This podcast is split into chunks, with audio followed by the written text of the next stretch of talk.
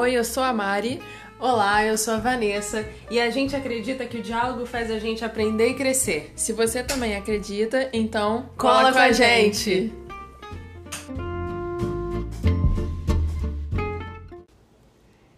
Prendam suas cabritas que meu bode tá solto. Mas também, olha como ela se veste. Isso é lugar de mulher estar, gente? Mas tava bebendo, não tava? Ah, mas ela tava provocando. Tava gostando, tava gostando. Por que, que não falou nada? Engravidou porque não se, não se cuidou. Menina, senta assim. Fulana, se dá o respeito. Aconteceu porque fulana não se deu respeito. Quem de nós nunca ouviu pelo menos uma dessas frases, né? Exatamente. A gente ri, mas o assunto aqui é muito sério. A gente hoje vai tratar sobre a culpa é da vítima. Na verdade, eu acho que a gente ri do absurdo do que absurdo. é. absurdo. É, a gente fica indignada. Então, é, a gente, com certeza, em algum momento das nossas vidas, se não até hoje, a gente ouve esse tipo de reprodução de fala machista, tanto de bocas femininas quanto masculinas. Sim. Né? É, e aí a gente vê casos onde as pessoas se escandalizam, mas não conseguem linkar que elas próprias reproduzem falas e comportamentos e cobranças é, completamente machistas a outras mulheres. Criam filhas, sobrinhas, netas com esse viés de pensamento, de estrutura de pensamento.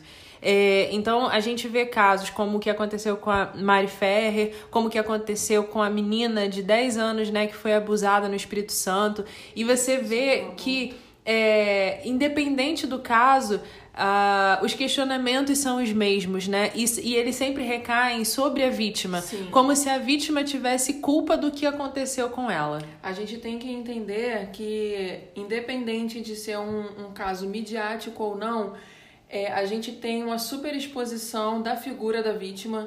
É, no momento de fragilidade, de vulnerabilidade, é, a gente encontra a vítima numa posição de apontamento, de questionamento, de cobrança, principalmente voltada para a cobrança, para conduta, para sua conduta, para sua, sua postura, para sua postura, para sua vestimenta, e em nenhum momento a gente lança o holofote em cima do agressor. Né? É, quando a gente vê em casos midiáticos, como o da Mari Ferrer, né? É, a gente tem uma super exposição do rosto da, da vítima. Do nome da do vítima. Do nome da vítima. Da história, do, da, história da, da, vítima. Do lugar de onde a vítima é, onde ela mora. E o agressor, que no caso, André Aranha, empresário. Diga-se de passagem, diga de vamos passagem, reforçar isso aqui. É importante reforçar. Busquem o rosto dele na internet. Então a gente tem que se questionar é, para onde vai esse direcionamento, por que, cai sempre nos ombros da vítima, da mulher. Né? A gente tem, é, pela, pela condição nossa de, de mulher na sociedade, nós carregamos em nossos ombros muita cobrança, muito, muita, muito apontamento é, voltado para para a maneira como a gente se veste, para um modelo, né? Pro modelo, se você enquanto mulher, homem. Se, a, se você enquanto mulher foge a esse modelo que foi estruturado como modelo de boas maneiras para uma mulher, você é, tá dando brecha é, para que um homem possa te assediar. Para que e aí o assédio ele vai do nível mais sutil ao nível mais extremo, né? Exatamente. É, e aí a culpa é dessa mulher porque ela não fez por onde, porque ela fugiu a esse manual de boas maneiras. E o quanto que isso é aniquilante para nós mulheres, né? Porque a gente não não pode ser um, um sujeito livre na nossa condição de mulher. É como se ser mulher nos aprisionasse. E aí quem quem decide por livre e espontânea vontade sair desse modelo é, vai ser, vai ser é, taxado, vai ser cobrado ainda mais, vai ser punido, né? Vamos dizer assim. É, o quanto Exato. que isso é, é tóxico, o quanto que isso é, é, é nocivo né, para a nossa saúde mental. Sim, e a gente tem que entender é, que a nossa cultura, que é uma cultura também de estupro, ou seja, é uma, é uma, uma cultura que é baseada em condutas que relativizam ou silenciam a violência sexual contra a mulher. Então, é, aquelas fala, palavras, que, aquelas frases que nós usamos no início do, da nossa conversa são frases que relativizam é, a violência contra a mulher. Que invisibilizam. Que invisibilizam. E assim, é, a partir do momento que a gente tem uma situação de violência sexual e que a gente é, relativiza isso, a gente está sim fomentando uma cultura do estupro e a gente está sim é, men menosprezando aquela situação de trauma que aquela mulher viveu.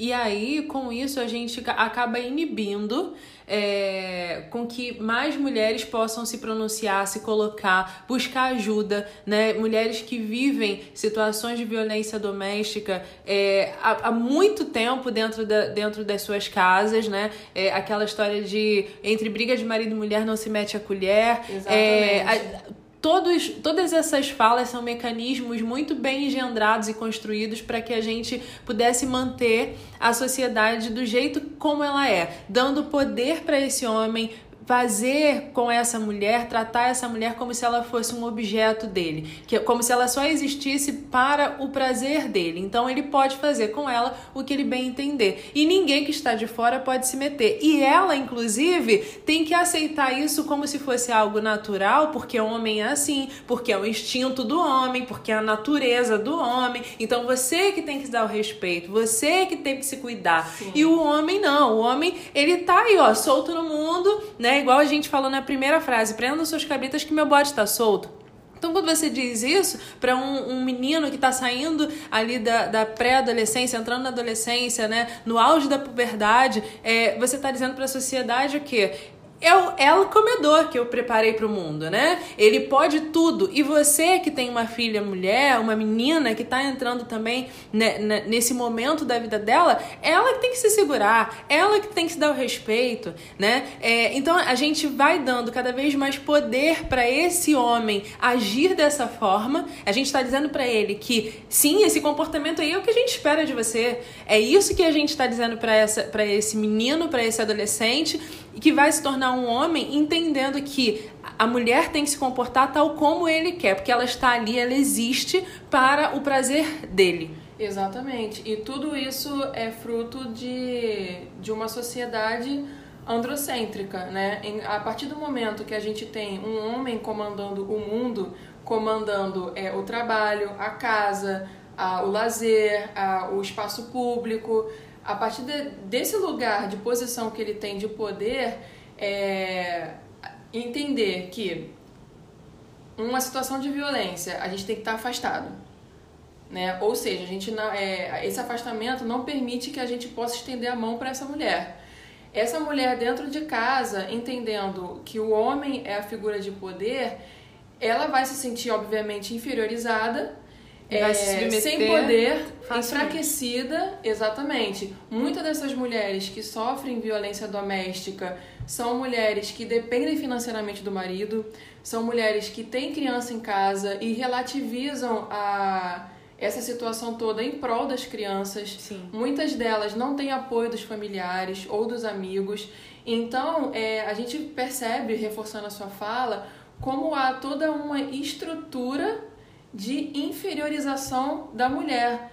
É, para uma mulher de chegar mantê-la num lugar de vulnerabilidade, social.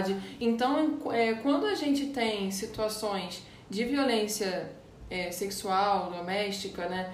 E essa mulher consegue ultrapassar todas essas barreiras e falar, é, ela ainda chegar no ponto de ter que enfrentar esses apontamentos é muito. É muito doloroso. Doloroso, desgastante. É muito cruel. cruel, exatamente. É muito cruel. É muito cruel. E aí, além de tudo que ela já, já passou para conseguir. É, ela reúne forças para chegar até ali e Sim. ela não é acolhida, ela é apontada e, se, e aí ela é apontada por um coletivo, ela é questionada onde ela não deveria ser questionada. É, e, e, e o quanto que isso a gente já está falando de uma mulher numa situação de fragilidade. O quanto que isso potencializa essa fragilidade, psicologicamente falando, é, e, e deixa essa mulher é, muito mais vulnerável. Pequena, né? Pequena. acho que é pequena, assim, a palavra também. É, falando sobre a questão do, do, de assédio e de né, violência, é, tem situações que a gente tem até dificuldade de entender que aquilo ali está sendo um ato de assédio ou Não, um ato de violência. É tão né? incutido. É muito incutido. Eu lembro uma vez é, que, há um tempo atrás, eu tava num show da Pitty, inclusive. E aí. Maravilhosa. É, sim, incrível. E aí, na música Equalize, né, uma música, uma baladinha que ela canta, na hora dessa música, é, alguém me agarrou, um cara que era muito maior que eu e mais forte. Ele me segurou a música inteira me beijando. Nossa. E aí, quando terminou a música, ele me soltou e foi embora. E na época, é, a gente não tinha tanto essa discussão, essa discussão sobre Sim. assédio, sobre abuso. E na época eu não entendi. Eu me senti muito constrangida. Eu me senti muito pequena naquela situação. E mas passou. Não deu em nada. Obviamente pra ele, né? Porque pra mim ficou aquela coisa assim, caramba, o que que é isso que aconteceu?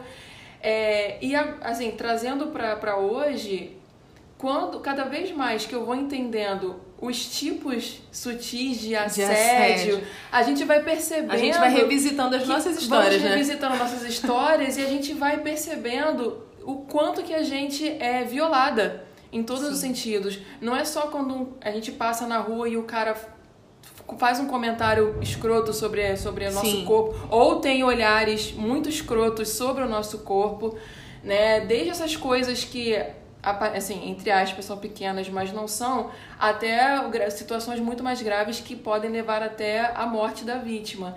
Então, assim, eu acho que isso também até dialoga com a educação sexual. Sim. Porque a partir do momento que a gente entende o que é uma violação do nosso corpo, a gente se torna muito mais forte é, e também pode encorajar outras mulheres, mulheres. a falar ou até acolher, Sim. né? Porque é uma situação que, é, que a gente precisa ter ouvidos empáticos para acolher uma pessoa. Eu né? me lembro. Não é fácil. Não, eu me lembro de uma história de uma amiga que uma vez chegou no trabalho e ela falando, Vanessa, no ônibus o cara não parava de olhar para os meus seios. Ele estava sentado do meu lado, então ele tinha uma visão muito é, privilegiada, né, de onde ele estava sentado e, e aquilo começou a me incomodar. E eu comecei a olhar para ver se eu tava com um decote muito exagerado e eu não estava.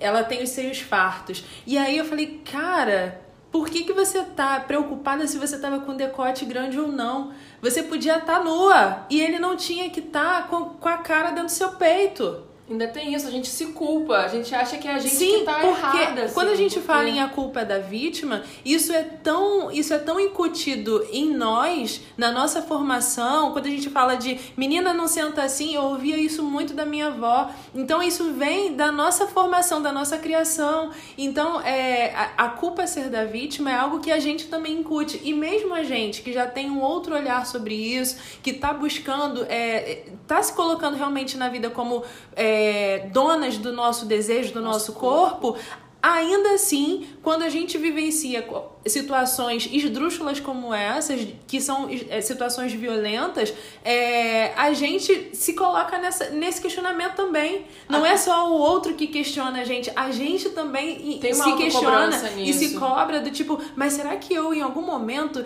dei a entender pro cara que eu tava querendo? Eu dei abertura, né? A gente fica nessa cobrança e que é uma cobrança que não deveria existir, né?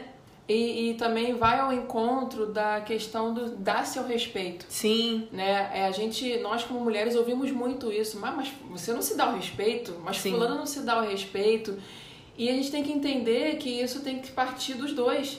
Não é a, a- a- o, o respeito, não tem que a gente, nós mulheres que ficamos dando pra que o homem entenda que a gente merece respeito. E assim, vamos, vamos também botar assim na pauta o que seria uma mulher de respeito, né? Porque, né? É Porque assim, a gente sabe que moramos, vivemos num país muito moralista, é, é muito hipócrita também, né? Diga-se de passagem. E a gente tem que entender o que, que é uma mulher de respeito na sociedade. Por que, que é, uma mulher é, merece menos merece menos de respeito do que a outra quando a gente fala sobre violência sexual, né? Por que, que as pessoas se chocam? Ah, mas quando- essa é pra casar. Exatamente. Por que, que, umas pessoas, por que, que as pessoas se chocam quando a gente tem uma menina de família é, que é violentada? Da e- tradicional família brasileira. Exatamente, mas assim, se a gente encontra uma situação de uma mulher de uma travesti, de uma prostituta sofrendo violência, por que, que ela tem menos valor? Sim. Né? Então, assim, é a gente entender também, a nossa base moralista é a gente entender é, por que, que tantas condutas são reproduzidas. Sim. Que, e acabam recaindo justamente na, na vítima, que se torna sempre o centro da situação. É, a gente não. A gente precisa entender e debater mais sobre o agressor, o homem, que é a figura que está sempre é, causando violência no corpo da mulher, é, sabe? A gente, a gente vê muito. A gente falou de cobrança, né? A cobrança que é feita para as mulheres e que nós mesmas. É, em situações assim, limite, a gente acaba também se cobrando. E será que eu fiz? Será que eu dei a entender? Será que. É, mas é importante a gente, a gente pensar que. É, em ações para o homem, né? Quando a gente fala de educação, de educação sexual, é, planejamento familiar, é, engravidou porque se perdeu com fulano, tudo recai sobre a mulher, por quê? Quando a gente fala de relação sexual, a gente está falando de duas pessoas. A gente está falando do homem, a gente está falando da mulher, né? Assim, dentro de uma relação hétero. hétero. Então, é, por que que esse homem, ele não é... Ele, a educação para ele não precisa? A gente só precisa educar dentro de um molde essas mulheres? Então, é, olhar para isso é urgente porque o número de feminicídio tem crescido cada dia mais, né? E, ah, mas a gente está falando de uma coisa mínima, de uma cantada barata no meio da rua, mas tudo faz parte do mesmo pacote. E tudo está muito normalizado, né? Sim. A gente tem que entender que a gente vive num país que é o quinto país no mundo que mais mata a mulher. Uhum. Então, se a gente está num país que é extremamente violento com o nosso corpo, temos que repensar, né? É, repensar urgente urgente todo tipo de estrutura não é só a, a estrutura macro social é dentro de casa mesmo Sim né? É a gente entender que aquele tio que faz uma brincadeirinha passando a mão na sobrinha, aquilo não é normal. Sim. Se um tio olha com malícia para uma sobrinha, aquilo não é normal. Sabe? Se a gente vê que, sei lá, um, é, comportamentos esquisitos é, do masculino para o feminino, que é o que mais acontece, mas também tem do feminino para o masculino, mas né, majoritariamente é do homem para a mulher. mulher é, a gente tem sim que ter um outro olhar, um olhar malicioso, porque é, enquanto a gente passa pano para os nossos conhecidos, que são justamente aqueles que estão no raio do, da, da, da agressividade, as coisas não vão mudar, as coisas não vão melhorar. A gente sempre tem a ideia de que isso está muito distante e não está. Não tá. Eu tenho pessoa na minha família que já foi abusada sexualmente quando criança então, e não aconteceu nada, justamente porque na época a gente não sabia o que fazer e tinha medo de falar, uhum. porque ainda tem isso, né? Quando a gente está dentro de casa e acontece uma situação na família, a gente tem medo. Que ninguém vai acreditar, porque o fulano é muito legal. Mas fulano? Fulano é incrível. Mas como é que a gente vai fazer isso? Vai causar uma, uma cisão na família. Exatamente. Né? Então, é, como a gente sempre nas nossas conversas a gente traz pra gente é, é trazer também para dentro do nosso núcleo familiar o que está o que está acontecendo. Esses assuntos são discutidos a, a gente sabe a, a, família da gente fala sobre isso não fala sobre isso é um tabu né? Eu acho que a partir de dentro de casa a gente também vai essas, entendendo fora e né? essas próprias falas né é, que a gente ouve muito dentro de casa a gente começar a questionar porque se a gente já está num lugar de melhor compreensão disso, a gente questionar as pessoas que continuam reproduzindo essas falas para que elas também possam é, despertar um novo olhar e uma nova postura, que elas possam é, desconstruir essas falas, entendendo o quão nocivas essas falas são, né? E a gente possa é, criar ambientes melhores, né? A gente é, não, não raramente a gente ouve é, esse tipo de, de de reprodução de fala e de pensamento de pessoas mais velhas. É, e aí são pessoas que vieram de um outro recorte, de um outro momento da, da, da história da sociedade, né? Então, se a gente é, puder, que a gente, a gente já teve um start, já está despertado para isso, puder contribuir com as pessoas que ainda não tiveram, que estão dentro do nosso círculo. Às vezes, não só família, né? amigos também. É, a gente buscar o diálogo, buscar conversar. É, é reforçando o que a gente falou no, no episódio anterior, né? É, é no pouco, é no micro que a gente faz diferença. Sim, e pra.